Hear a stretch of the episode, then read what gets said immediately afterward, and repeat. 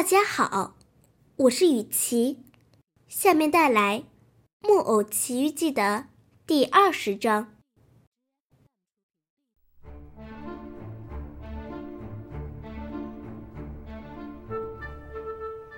听说自己也可以被释放，匹诺曹那份高兴劲儿就可想而知了。他二话没说，立刻奔出城去。找到去仙女那座小房子的道路，因为是下雨天，所以整条路像个泥潭。在路上走着，半条腿都没到了那里里去了。可匹诺曹毫不在乎，因为他急着要再一次见到他的爸爸，看到他那有着天蓝色头发的姐姐。他这样蹦蹦跳跳的跑着，真像条猎犬。泥浆也溅到了他的帽子上。他边跑边自言自语：“我遭多少殃啊！这是我自己自作自受，因为我是个犟头倔脑的木头人。我任意妄为，一点儿也不听那些爱我和比我……”聪明千倍的人的话，但是，我决定从今往后要改邪归正，做一个老实听话的孩子。如今，我看透了，不听话的孩子会倒大霉，而且一事无成。后，我的爸爸在等我吗？我能在仙女家看到他吗？可怜的爸爸。我好长时间都没有见到他了，现在我多想明完明了的抚摸他，拼命的亲吻他。仙女能否原谅我的行为呢？哦，只要想一想，我得到他的百般关心和亲切治疗，只要想一想，我之所以今天还能活着，全靠他。哦天哪！还有哪个孩子会比我更忘恩负义、更没心肝吗？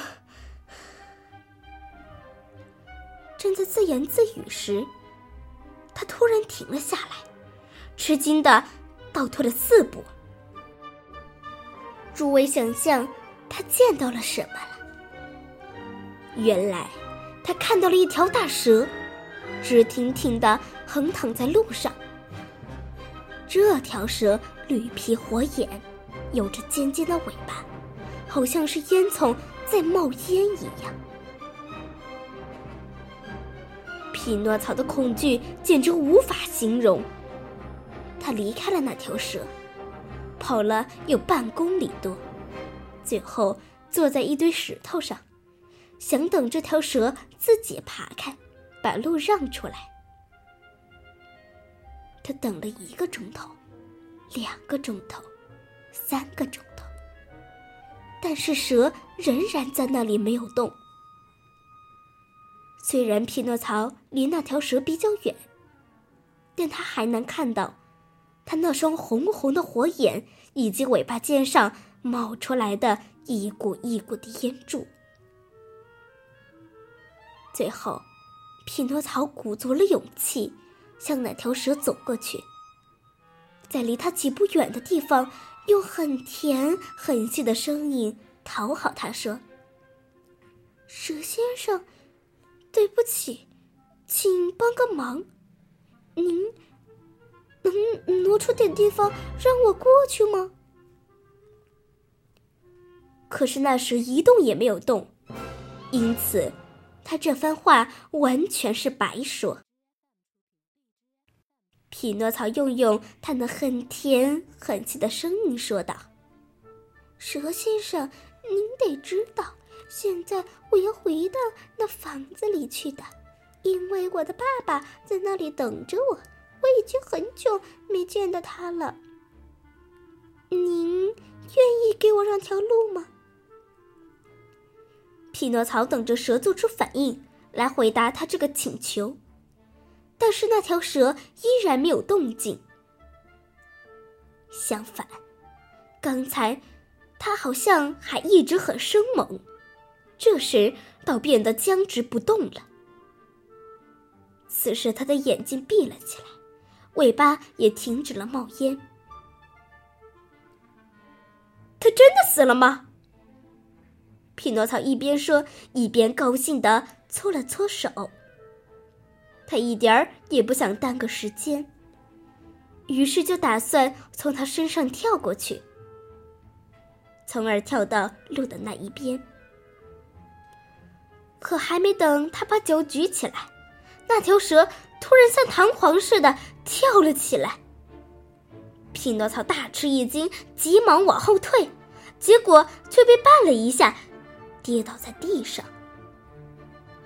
这一脚跌的也真是不巧。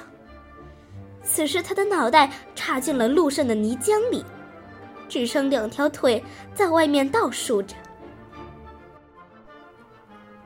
那条蛇看到匹诺曹头朝下，两脚用难以想象的速度踢来踢去，于是开始扭啊扭啊的狂笑起来。